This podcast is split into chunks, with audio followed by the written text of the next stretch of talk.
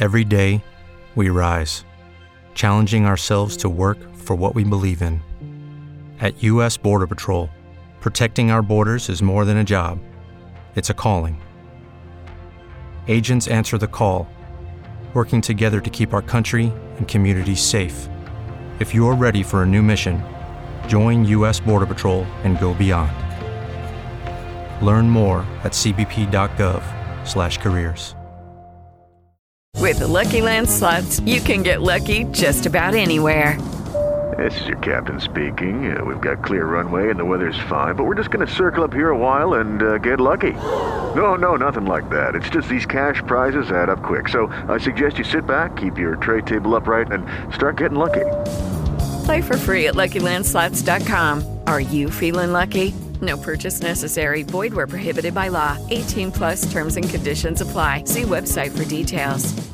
En nuestra misión número 201 vamos a responder una interrogante que está en la mente de todos en este momento. ¿Puede ser el salario de los empleados públicos indexado al dólar? Luego te vamos a contar cuál es la exigencia de las ONG al alto comisionado de las Naciones Unidas para los Derechos Humanos luego de su visita a Venezuela y vamos a cerrar analizando qué tan efectivas han sido las sanciones impuestas por los Estados Unidos en contra de Nicolás Maduro y su gobierno.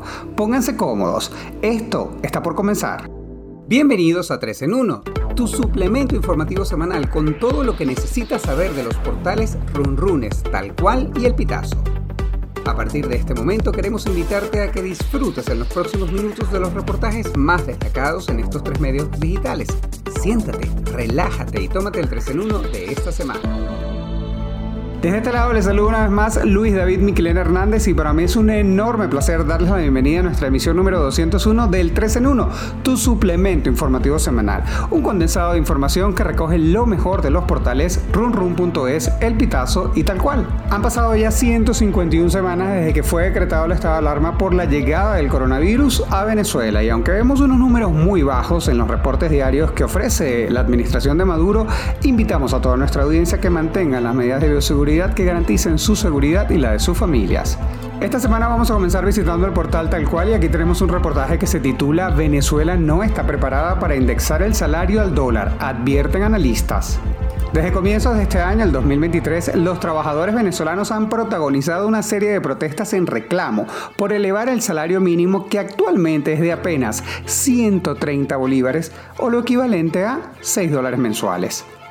Y es que según los cálculos del Observatorio Venezolano de Finanzas, el sueldo de los trabajadores venezolanos es el más bajo de los 33 países de Latinoamérica, incluyendo incluso a Cuba, Haití y Nicaragua. Algunos trabajadores de la administración pública exigen que sus salarios sean indexados al dólar, a la divisa que actualmente se maneja en Venezuela, cuestión que para algunos expertos en la materia es un camino bien cuesta arriba. La abogada especialista en Derecho Laboral, Mario Olga Girán, dijo que para establecer un incremento salarial es necesario manejar cifras que el gobierno no revela. Escuchemos con atención. Todo aumento salarial que no esté basado en un incremento de la productividad se vuelve sal y agua en horas porque lo que hace es incrementar la inflación.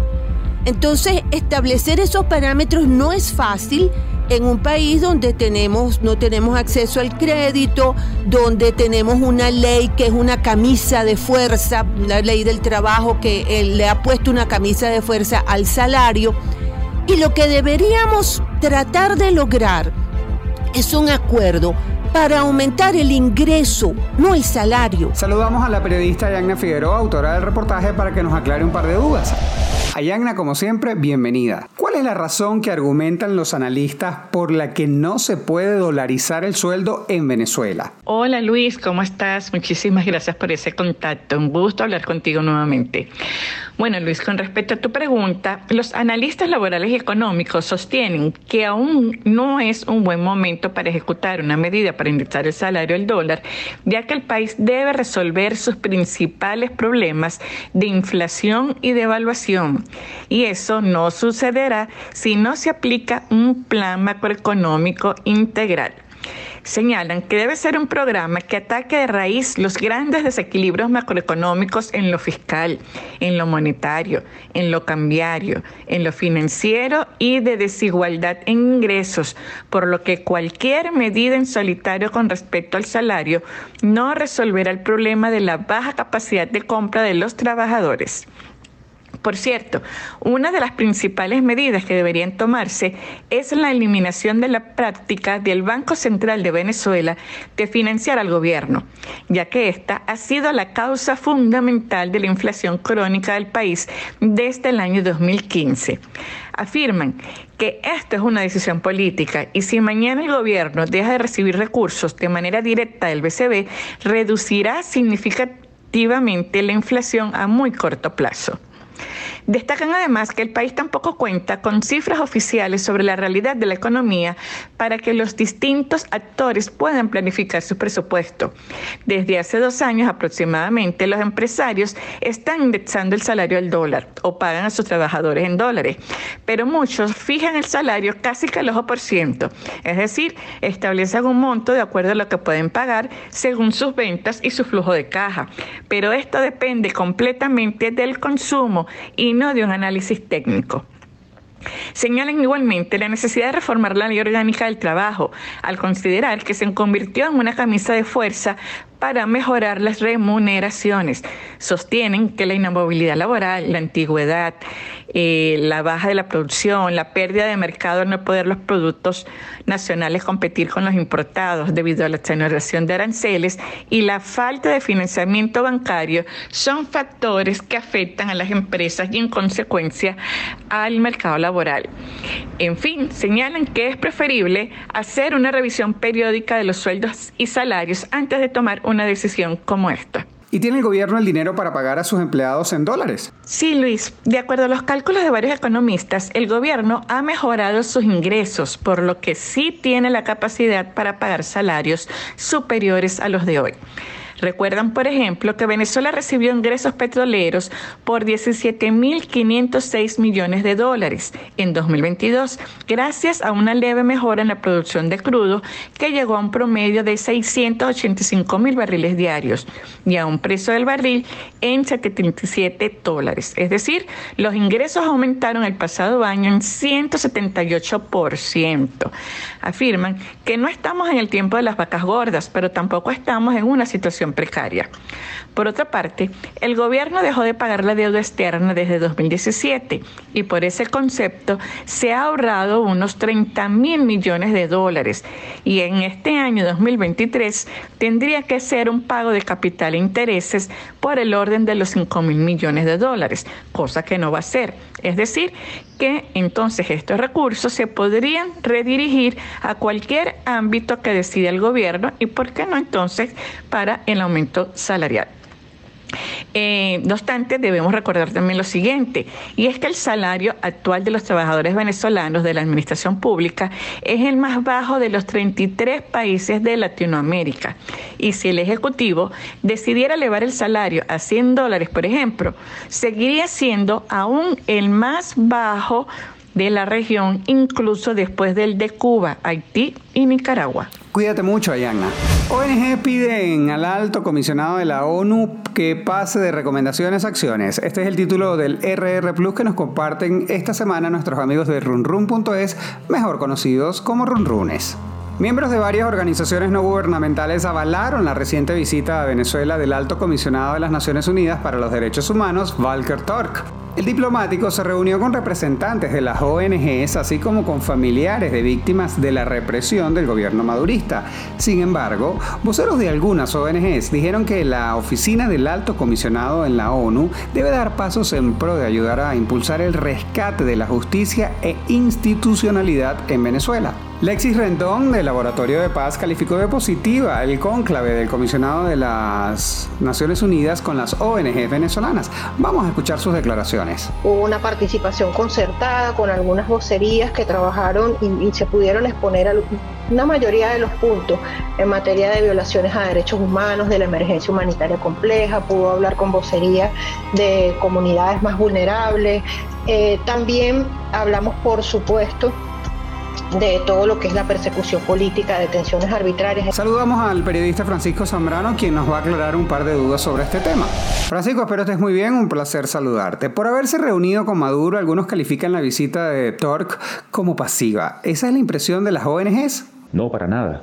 Más bien representantes de las ONG que ofrecieron una rueda de prensa posterior a la reunión con el alto comisionado de la ONU para los Derechos humanos agradecieron que les hubiese eh, escuchado a cada uno de ellos, a víctimas y familiares de la represión del gobierno y algunas eh, asociaciones civiles también tuvieron oportunidad de hablar eh, con este señor que por agenda tenía que reunirse con funcionarios del gobierno, es su, es su misión, él no puede entrar al país si no es autorizado por el por el gobierno nacional y eso estaba en la eso estaba pautado en la agenda. En la rueda de prensa que dio posterior a sus reuniones con eh, la sociedad civil y con el gobierno en Maiquetía antes de partir él tocó muchos temas eh, interesantes como las eh, ejecuciones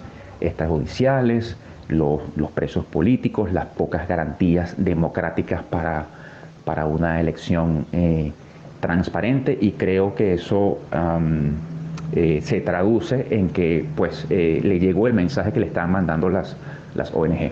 ¿Y qué dijo el comisionado sobre la ley que promueve la Asamblea Nacional Chavista y que ya fue aprobada en primera discusión para controlar el financiamiento y regular las ONGs en Venezuela? Él fue bastante diplomático, como suele ser un funcionario de su envergadura. Sin embargo, por supuesto, eh, criticó una ley que eh, vaya a controlar la, actividad de las ONG y que convierta a Venezuela en una eventual Nicaragua donde han expulsado e inhabilitado a muchas ONG. Él es una persona bastante preocupada por, los derechos humanos y de hecho las, los representantes de las ONG en Venezuela confían en él porque a diferencia de Michelle Bachelet, eh, Tolkerborg es un, funcionario de carrera, está formado en ese ámbito de los, de los derechos humanos, cuestión que no tenía Bachelet, quien es eh, una política. Encantado de saludarte, Francisco. Hasta una próxima oportunidad. Esta semana vamos a cerrar con el portal El Pitazo y aquí tenemos un reportaje que lleva por título El debate sobre las sanciones en Venezuela han servido para presionar a Maduro. Y es que las sanciones económicas y petroleras impuestas por el gobierno de los Estados Unidos al régimen de Nicolás Maduro en el año 2017 añadieron gasolina al incendio provocado por la crisis humanitaria compleja que atraviesa Venezuela desde el año 2014. Desde distintos sectores, incluyendo la oposición, empresariado y hasta las ONGs, han abogado porque esta cesen y tengan efectos solo las individuales. Estas sanciones no generaron el cambio democrático que la sociedad civil esperaba y hasta el propio Nicolás Maduro ha condicionado las elecciones del próximo año del 2024 al levantamiento de estas. Para tener un poco más de luz sobre este tema vamos a conversar con Jesús Abreu Mena. Jesús, un gusto saludarte y darte la bienvenida nuevamente al podcast, espero estés muy bien. Tengo dos preguntas. Si las sanciones no surtieron efecto, ¿qué otra medida de presión puede tener la comunidad internacional para promover un cambio democrático en el país? Saludos Luis, es para mí un gusto gusto acompañarlos en esta edición del podcast 3 en 1. La comunidad internacional eh, optará por eh, continuar apoyando eh, la, restitución del, proceso de negociación en México, que, que bueno, por, por, ahora está una vez más paralizado. Y en ese sentido tendrá, tendrá la tarea de, alguna forma de eh, volver a restablecer canales de comunicación entre las partes, eh, la delegación opositora que, que encabeza Gerardo Blight y la delegación oficialista que lidera Jorge Rodríguez, para bueno, que eh, nuevamente este proceso se, se, reinicie, que las partes puedan volver a sentarse en la mesa de negociación en, México y que pueda darse un proceso eh, fluido que al final eh, decante en lo que es la discusión del tema eh, fundamental y central de, la negociación, que más allá de lo que tiene que ver con los aspectos económicos y, en sus efectos sociales, como, como lo fue el acuerdo, el acuerdo, el acuerdo social, eh, al final, el trasfondo de toda de, de, la negociación es una discusión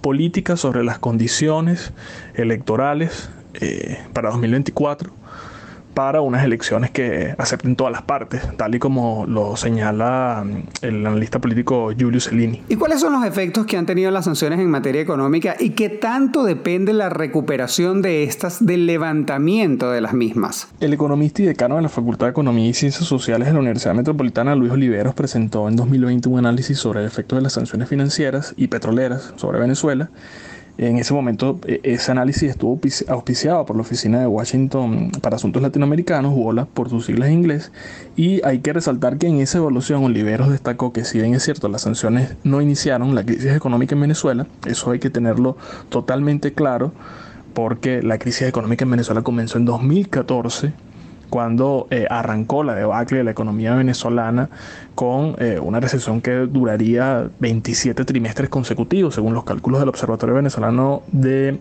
eh, Finanzas.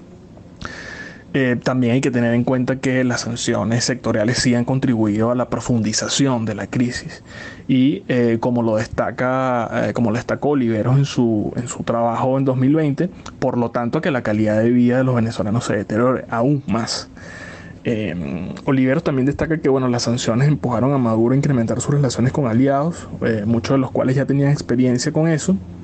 Eh, menciona los casos de Cuba, Irán, Rusia y la propia China. Al final, eh, eh, la recuperación económica no, solo, no solamente va a depender del levantamiento de las sanciones, pero, pero justamente una, una, flexibilización ampliada podría eh, generar en el, en el, sector privado cierta libertad y más oportunidades de operar y eso al final también puede implicar un, un mayor avance en lo que pueda ser una una política de estabilidad económica que al final es lo que desean eh, y, lo que sugieren especialistas, economistas para bueno eh, comenzar un, un franco proceso de recuperación económica que hasta ahora no se ha dado. Cuídate mucho, Jesús. Estimada audiencia, señoras y señores, con esto nosotros hemos llegado al final de nuestra emisión número 201 por esta semana. Es vital para nosotros que nos ayuden a llegar a mucha más gente y lo que deben hacer es muy sencillo. Nos ubican en cualquiera de las plataformas en donde estamos disponibles como Google Podcast, Apple Podcast, Spotify. También nos pueden ubicar en Spreaker y por supuesto en la plataforma de YouTube. Copian el enlace y se lo envían a quien ustedes quieran para que nos ayuden a llegar a mucha más gente y así empoderarnos con la información que compartimos con ustedes semana tras semana. En la producción de este espacio me acompañó Francisco Zambrano y en la edición Abraham Moncada. Narro para ustedes una vez más Luis David Miquilena, un gusto estar con ustedes en esta cita semanal que tenemos todos los viernes. Deseo que tengan un excelente fin de semana. Cuídense mucho y recuerden, mantener las medidas de bioseguridad es muy importante en estos momentos. Hasta luego. Lucky you can get lucky just about anywhere. This is your captain speaking. Uh, we've got clear runway and the weather's fine, but we're just going to circle up here a while and uh, get lucky. No, no, nothing like that. It's just these cash prizes add up quick. So I suggest you sit back, keep your tray table upright, and start getting lucky. Play for free at LuckyLandSlots.com. Are you feeling lucky? No purchase necessary. Void where prohibited by law. 18 plus terms and conditions apply. See website for details. Join us today during the Jeep Celebration event. Right now, get 20% below MSRP for an average of 15178 under MSRP on the purchase of a 2023 Jeep Grand Cherokee Overland 4xE or Summit 4xE.